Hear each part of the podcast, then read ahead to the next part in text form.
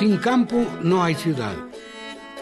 Un espacio para conocer el origen de nuestros alimentos, de dónde vienen y cómo se producen.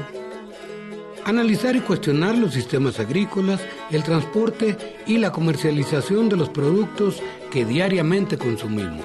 Y valorar el trabajo de los hombres y mujeres que producen lo que comemos. Muy buenos días, disculpen ustedes la demora por haber iniciado esta transmisión. Aquí estamos, Marlene. Una disculpa a ti y a todo el equipo por esta demora involuntaria que Morfeo nos jugó una jugada terrible. Saludamos, saludamos esta mañanita a todas las audiencias y pues a lo que logremos pasar el día de hoy lo pasaremos de todo lo que está programado para este día. Muy buenos días, tengan ustedes. Les saludamos como cada martes aquí en Sin Campo No hay Ciudad.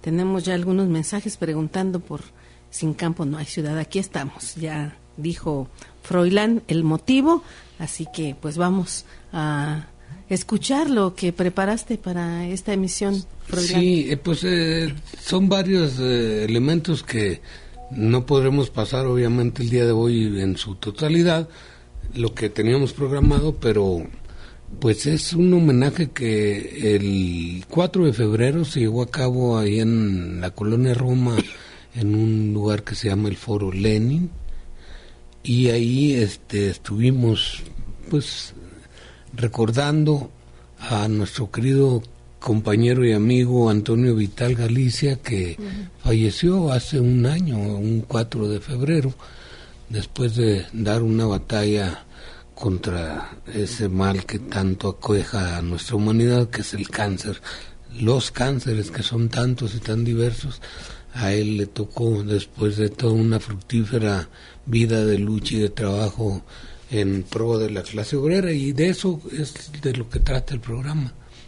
Muy bien, pues, ¿qué vamos, a escuchar? ¿A quién vamos a escuchar? Pues eh, tenemos a una compañera, Reina Ayala, enfermera y sindicalista despedida del Hospital Juárez por una lucha contra el charrismo sindical y la defensa del derecho a la salud y la seguridad social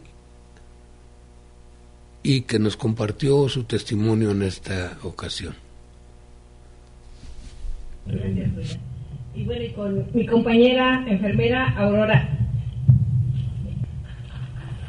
Y bueno, miren, Grandes mujeres. Es un gran gusto estar aquí con ustedes compartiendo esta parte. Aurora viene desde los cerros de allá arriba de Xochimilco y yo no la veía. Para mí es muy importante esta parte de que esté el Hospital General y el Hospital Juárez de México. Porque en esta lucha que Antonio Vital Galicia, una lucha en donde siempre nos divertíamos, imagínense ustedes una lucha cuando estamos frente a un hospital general o un hospital Juárez con 5.000, 3.000 trabajadores y que de repente se venga por allá un camioncito con esta canción de El mundo se va a acabar, como si fuera este señor de los tamales o de las paletas, ¿no? Entonces, pues para mí es muy importante que Aurora esté aquí con nosotros, porque recordando a Antonio Vital es parte de su legado que nos dejó seguir en la lucha, y en ese tenor estamos. Y pues bueno, yo, pues una lucha con Antonio Vital de unos, no sé, 20, 25 años, no lo sé, pero bueno, grandes enseñanzas que nos dejó ¿Cómo surge la alianza? Miren ustedes, la Alianza de Trabajadores de, la Salud fue un gran referente para todos nosotros. Fue un espacio para lucha en donde nos capacitábamos eh, de manera así fortuita. Y pues la alianza surge allá por los años 1999, yo lo conozco años después. Y pues bueno, él nos enseñó a llevar una agenda y en donde seguimos incidiendo todos.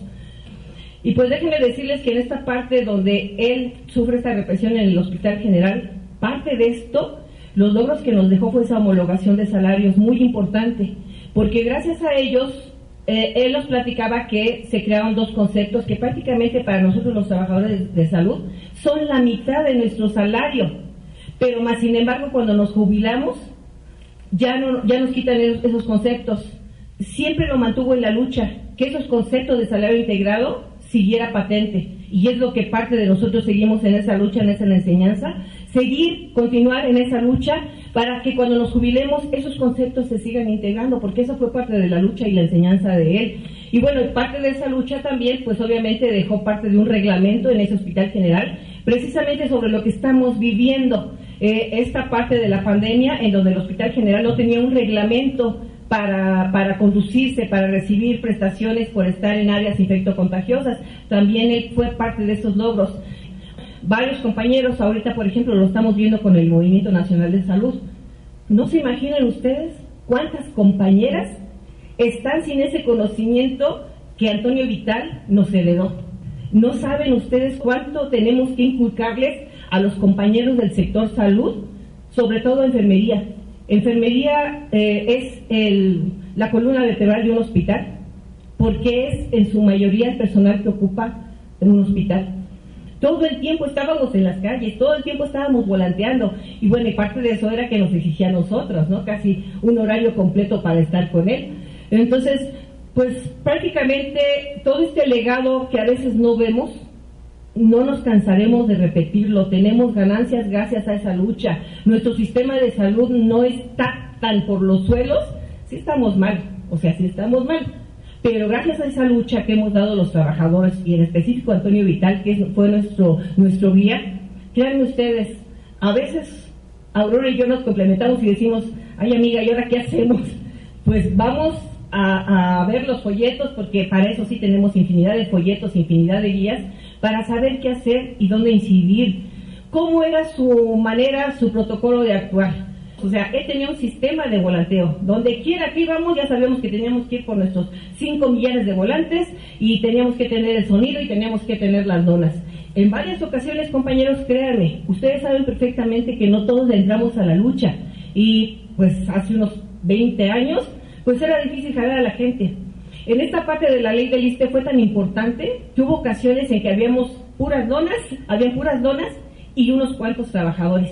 Y con eso, con toda esa fortaleza que Toño siempre nos impulsó, logramos conseguir audiencias eh, para, para que nos hicieran caso.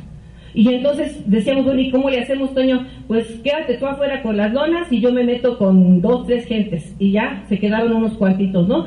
Detuvimos el cuarto constitucional gracias a Toño, gracias a él por ser tan perseverante. Era una terquedad caminando. Gracias a él fue que tuvimos toda esta parte de ganancias y pues lo seguiremos haciendo. Muchas gracias.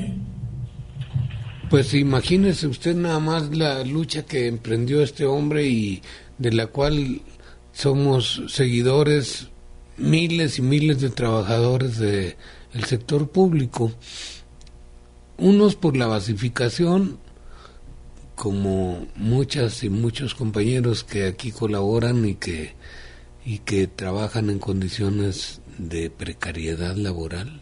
Así es. Así dijéramos. Presente. Y la otra, eh, no te rías, Marlene. Presente. no te rías porque eh, Reía para no llorar. Eso, eso es tener buen humor. Y el otro aspecto que es muy significativo y digno de ser mencionado y remarcado es que eh, la Alianza de Trabajadores de la Salud y Empleados Públicos, eh, su, una de sus demandas principales por las cuales luchó Antonio Vital y siguen luchando todas las compañeras y compañeros de este sector y de muchos otros, es por un salario compactado. ¿Qué quiere decir esto? El salario compactado se eh, incluiría el salario base y la compensación garantizada, que así le llaman. Son dos conceptos que, que están en nuestro en nuestra percepción quincenal. Pues de estas dos, la primera, que es el salario base, es la que se toma en cuenta para la jubilación.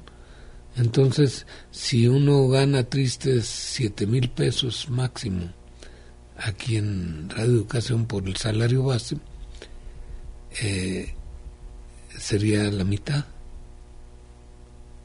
Entonces, al retirarnos, nos retiramos con tristes 3.500 pesos que no alcanzan ni para los chicles en estas épocas de crisis. Es un ejemplo, es un ejemplo a tomar en cuenta por todos los trabajadores y trabajadores y trabajadoras del sector salud para continuar con esta lucha que emprendió Antonio Vital y que siguen y seguimos cientos y miles de trabajadores al servicio del Estado, todos los servidores públicos con percepciones de salario de base.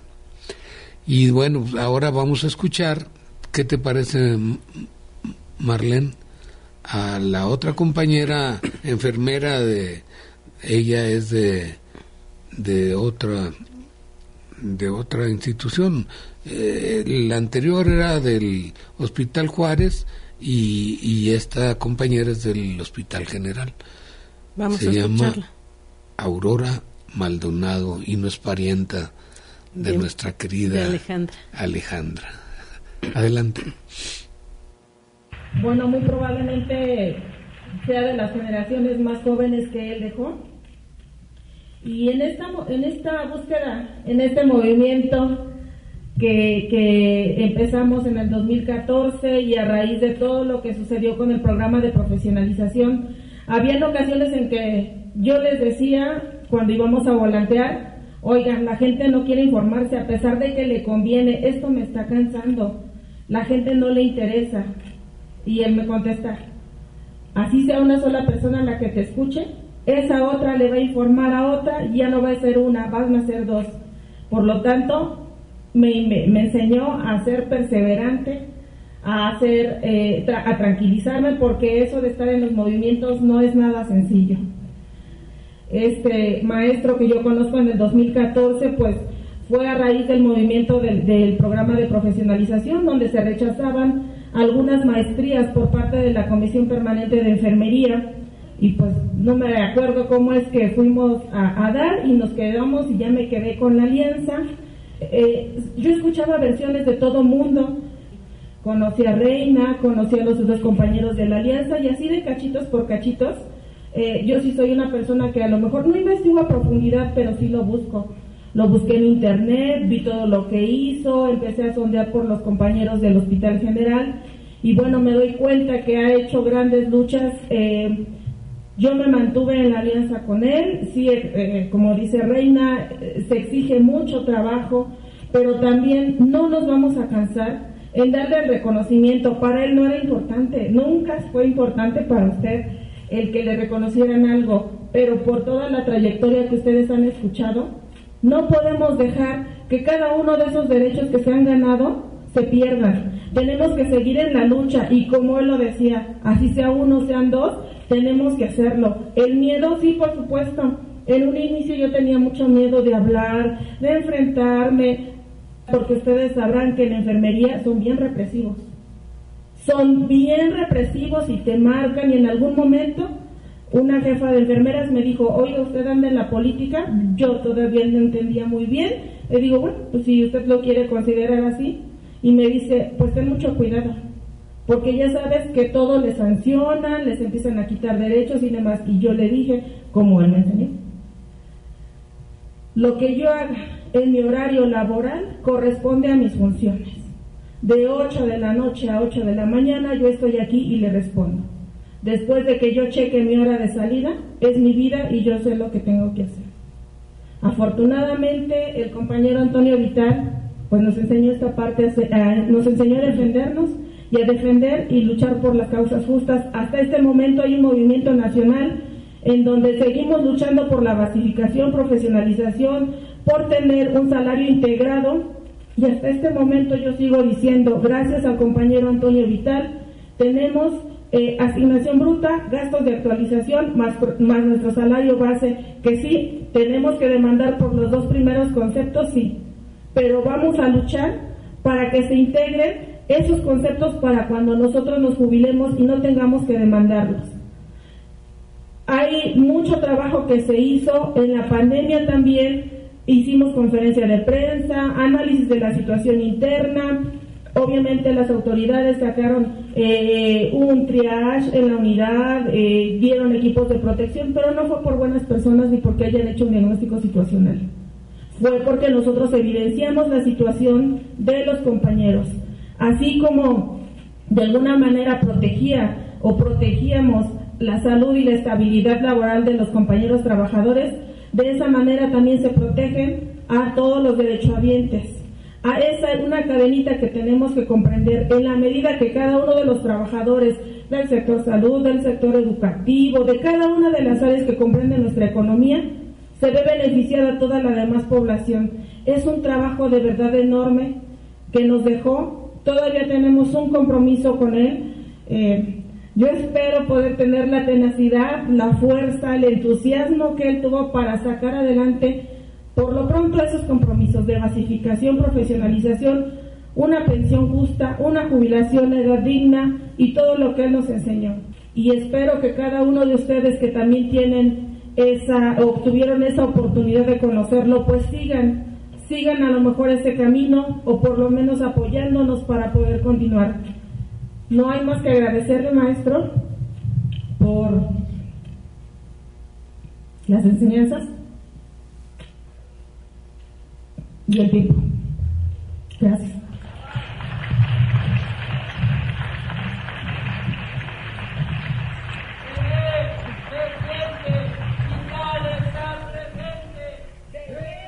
Se siente vital, está presente, decían la gente ahí en el auditorio Lenin. Y bueno, para despedir la emisión, que ya el tiempo se nos echó encima, vamos a escuchar un fragmento de este son que compuso el Mono Blanco y que lo retoma el grupo de músicos chicanos, Molotov, El mundo se va a acabar, que era el tema, el himno de batalla de Toño Vital para él y para toda la audiencia, el mundo se va a acabar.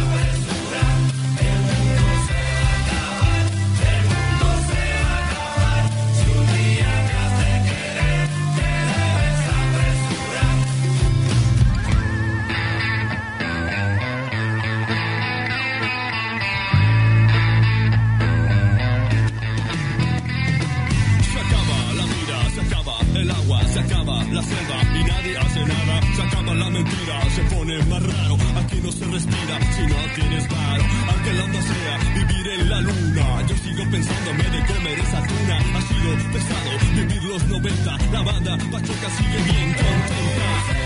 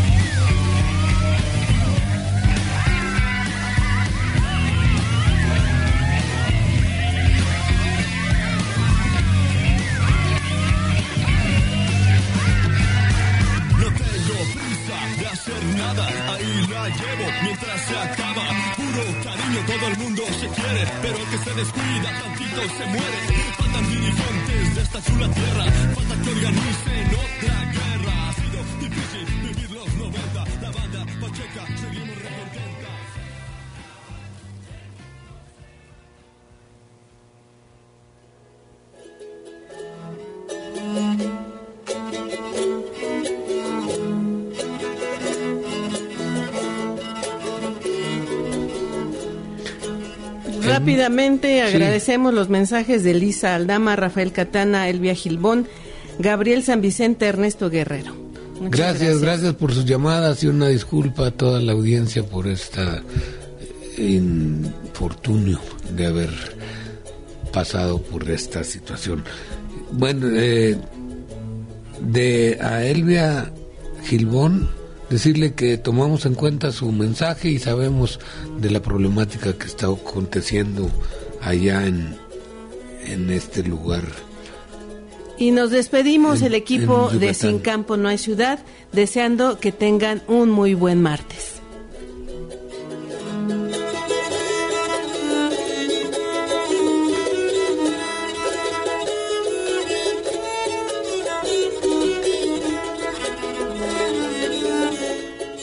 Estuvimos con ustedes en esta emisión Raúl Núñez, Gonzalo Arteaga, Roberto Hernández, Margarita Ortega, Alejandra Maldonado, Marlene Reyes y su amigo Froilán Rascón.